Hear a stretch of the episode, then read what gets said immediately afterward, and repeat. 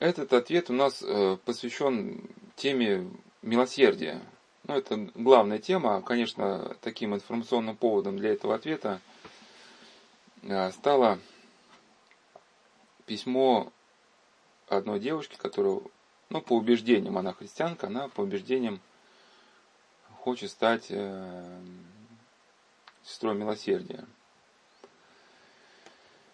И, ну, может быть, и врачом, она просто сейчас учится. Она говорит, что каждому студенту нужно делать проект. У меня предмет духовной основы милосердия. Моя тема, что дает вера и милосердие душе человека на примере жизни одной святой. Сейчас не будем разбирать ее жизнеописание. И проблема, если ценности общества противоположны ценностям человека, как в этом мире жить? Ну, э, конечно, тема объемна и, может быть, э, чуть позже э, даже состоится встреча вот с врачами вот в одном городе. Была мысль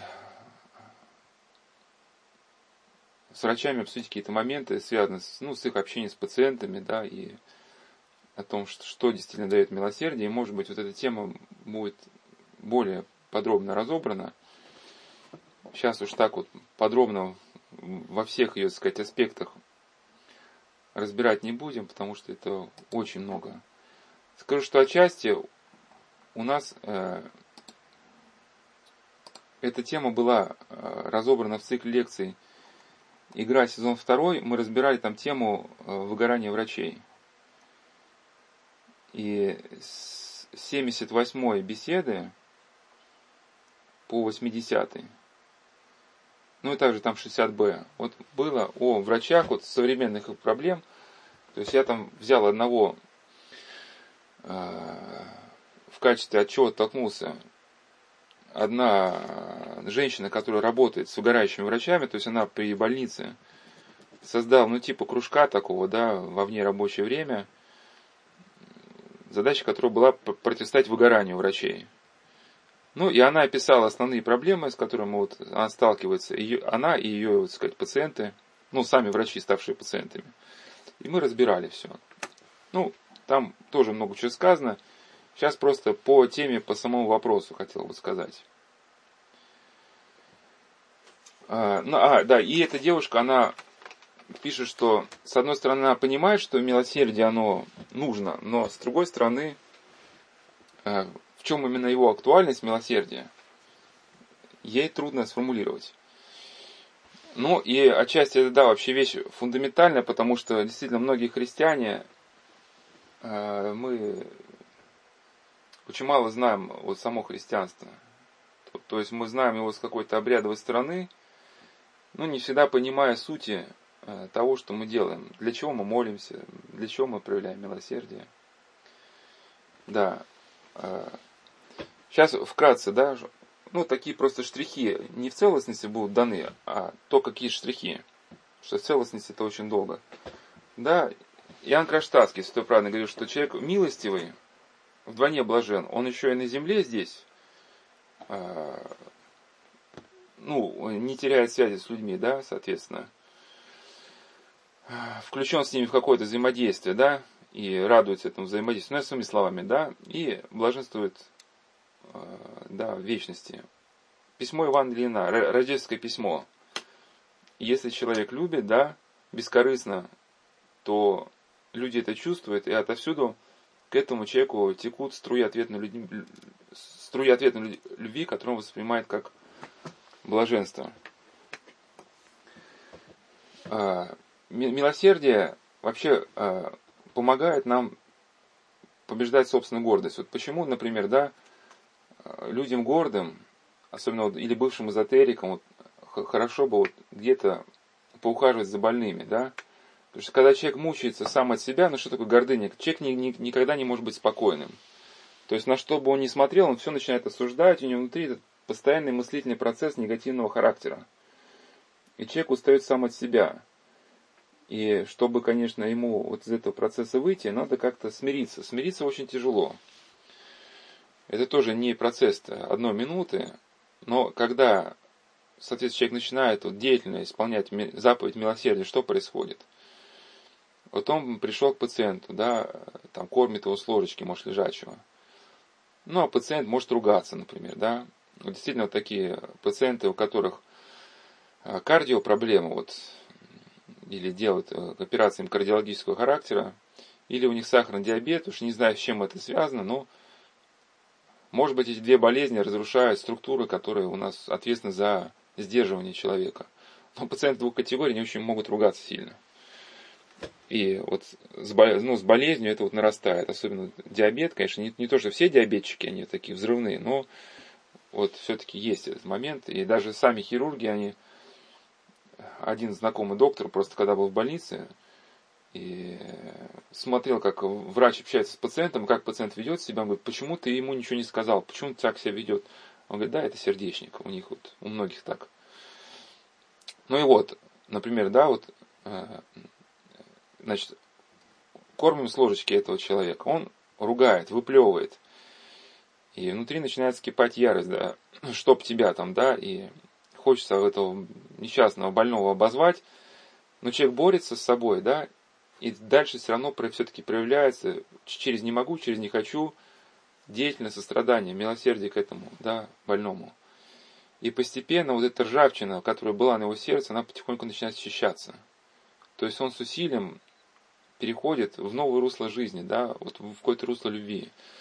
И он освобождается вот от своих вот этих, да, груза вот этой гордыни. И что происходит? Он, а раз он освобождается, он становится способным воспринять Бога. Да, вот заповеди Божии, они помогают нам воспринять Бога божественную благодать. И вот даже Исаак Сирин говорил, что а, награда бывает не делам добродетели, а рождающемуся от них смирению.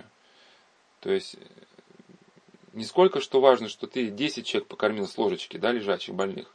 Ведь ты же мог это сделать с холодным сердцем, механистически.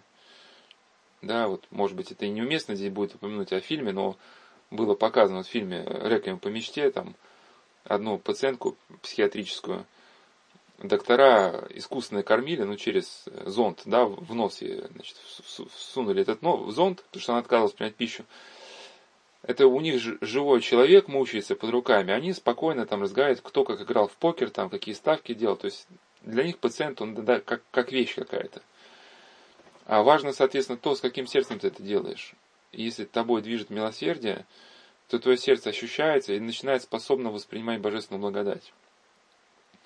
Следующий пункт, да, сострадание нам позволяет э, проникнуть в пациента, да.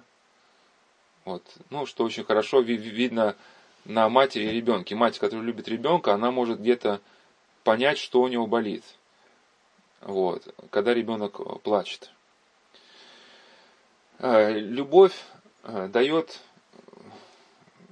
человеку все-таки способность найти смысл жизни. Я бы даже здесь привел даже не только духовных авторов, но и авторов светских. Вот Виктор Франкл в своей книге «Доктор душа», «Доктор душа», вот он как раз и говорит о душепопечении.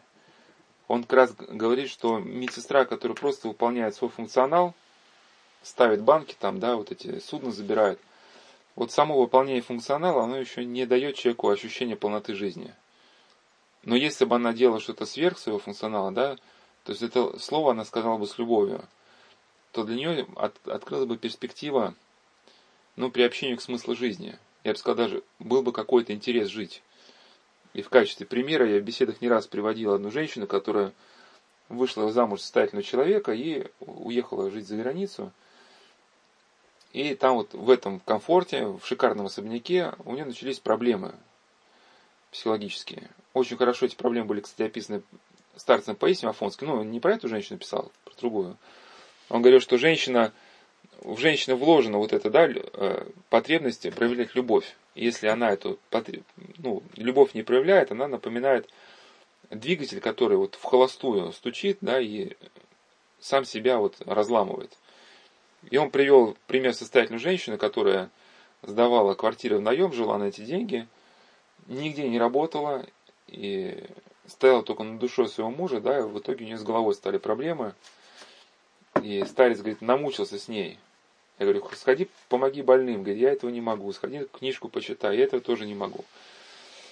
Вот, ну и что-то было подобное вот с этой, значит, женщиной. Она пошла к психиатру, и психиатр ей сразу не разобрался, говорит, вы знаете, вам надо больше дома быть там. Он говорит, вы не понимаете, я больше не могу быть дома.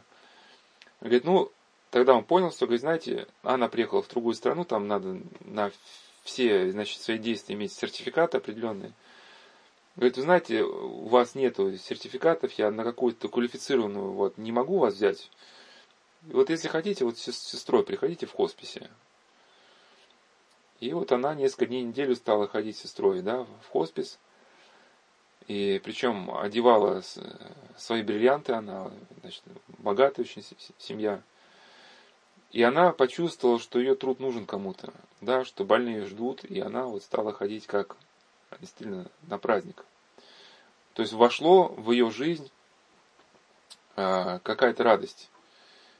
И вот э, работники вот этого церковного, можно сказать, как отдела, да, или проекта милосердия, синдальный отдел по церковной благотворительности, они ведь много берут волонтеров, то есть люди звонят по горячей линии, знаете, я, меня, я Вася, я там директор там, не знаю, завода, но хочу делать добрые дела, мне есть 4 часа в неделю. Ему на эти 4 часа ищут, может быть, он пойдет кому-то лекарство купит, с кем-то посидит. И все-таки люди, которые вот, вот так начинают жить, они отмечают, что все-таки а, вот какая, как, какая-то радость в жизнь входит. Ты что-то в этот мир вносишь, какое-то добро. А, очень важен пункт – это отсутствие любви. А, прошу прощения, еще, еще про любовь не закончил. Актуальность милосердия, да, вот духовные авторы его не раз подчеркивали. В частности, допустим, даже с эстетической точки зрения. А, Максим Исповедник пишет, тот, кто нелицемерно служит ближнему, тот скорее освобождает всякой страсти – И в своих сотницах о любви он говорил, что э, вот это усердное благодельство ближнему, заповедь любви, они служат, ну, сейчас не будем разбирать вот его учение трех сил в душе человека, сила вожделения, сила раздражительная, сила мыслительная, сейчас не будем в это уходить, в антропологии, что он говорит, вот эта любовь, да, это как врачество – Исаак Сирин говорит, что милостивый человек является врачом для своей души, потому что как бы сильным ветром из внутренней своей изгоняет он мрачение страстей. Ну, там я не все в кавычках. А тот, кто имеет сердце жестоко немилостивое, никогда не очистится. Преподобный Авва говорит, что поверьте, тот, кто разумно служит больным, тот освобождается и от страстей, и от браней. И преподобный Авва Дорофей рассказывал о неком брате, который освободился от нечистых помыслов через служение больному.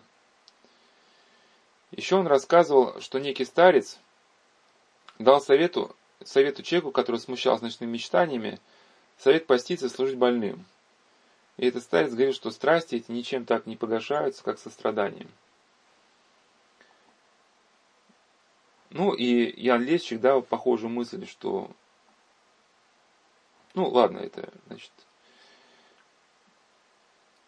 да, вот, а, Исаак Сирин. Он полагал, что самыми сильными средствами в избавлении от беса гордыни является посещение больных, лежащих на ложах своих, и одержимых скорби плоти. Эти же средства при рождении блудной страсти помогают сохранить целомудрие. Да, вот действительно, люди, которые мучились собственной гордыней, вот они не могут не отметить, что когда удается вот что-то вот сделать вопреки своему эгоизму, вот как, как намного легче становится жить. Что-то прям как, ну, какой-то воздух, что ли, внутренний появляется.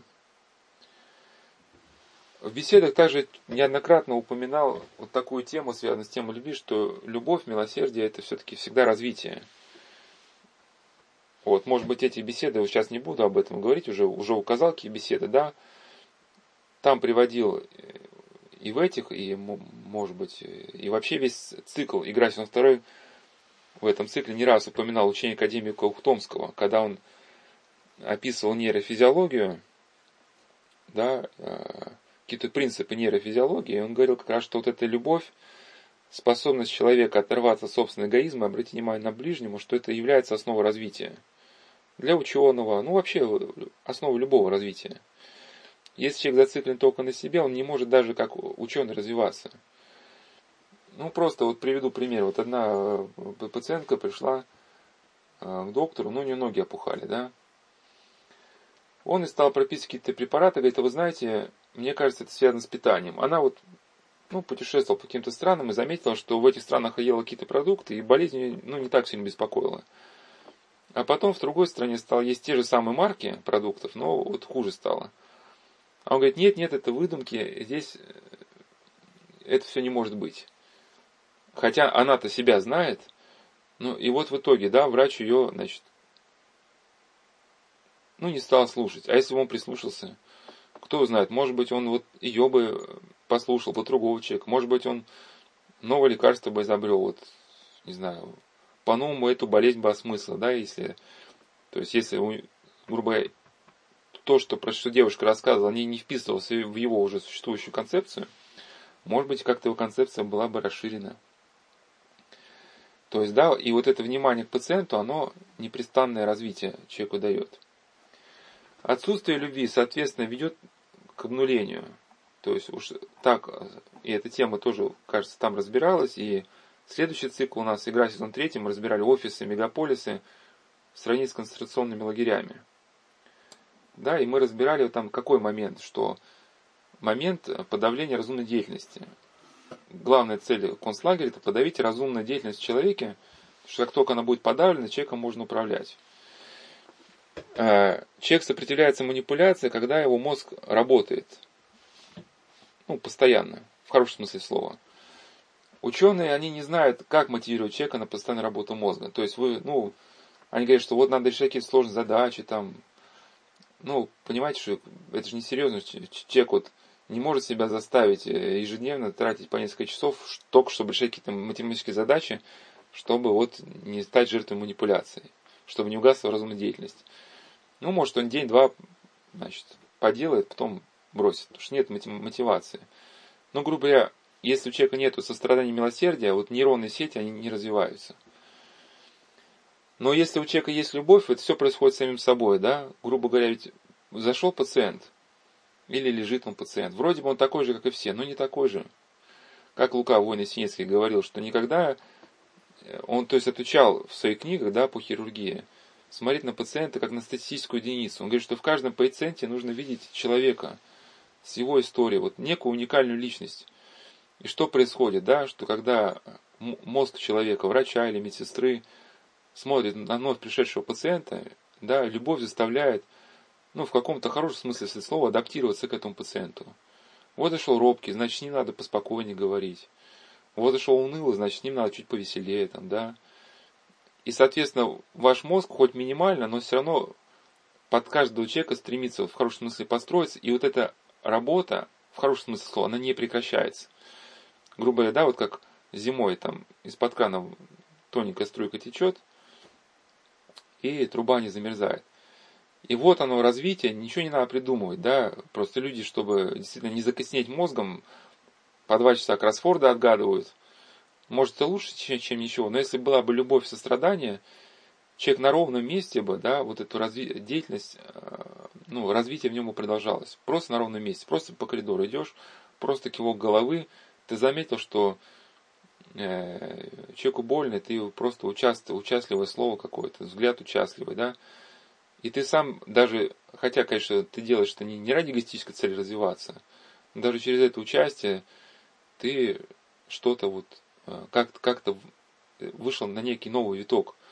Ведь и, и дальше что у человека развивается, да, вот способность проникать в другого человека. Если сострадание нас учит обращать внимание человека, вот мы заметили, что он унылый, да, и мы его подбодрили. Ведь в следующий раз вот врач может быть оперировать какого-то пациента, да, вот, например, сложного. Никто не увидит проблему, он увидит. Потому что его вот уже внимание так натренировано, да, вот именно любовью натренированы, чтобы обращать внимание на все, что связано с жизнью другого человека. А эгоист, соответственно, вот когда смотрит только на себя, говорит какую-то злую шутку, и он даже не видит, что другой человек смутился, и продолжает ее вот это рассказать шутку. Уже не говоря о том, что вообще ее не надо начинать. Да, вот, идея понятна. И, соответственно, почему вот это я упомянул все офисы в сравнении с концлагерями? Потому что, когда человек начинает относиться к другим, как к чурбакам, вот он возмездие получает в самом себе. То есть, грубо, если для тебя другие люди становятся чурбаками, со временем чурбаком становишься и ты. То есть, вот, эм, твое сознание перестает в каком-то смысле развиваться. Да, и ты сам начинаешь вот обнуляться. То есть, если ты начинаешь других воспринимать как вещь, ты и сам становишься вещью. И для врача это, конечно, очень момент значимый, кардинальный. Сейчас многие врачи выгорают, сгорают, испытывают да, какие-то кризисы. Вот. А если была любовь к пациенту, хотелось бы жить, хотелось бы работать, нести это добро.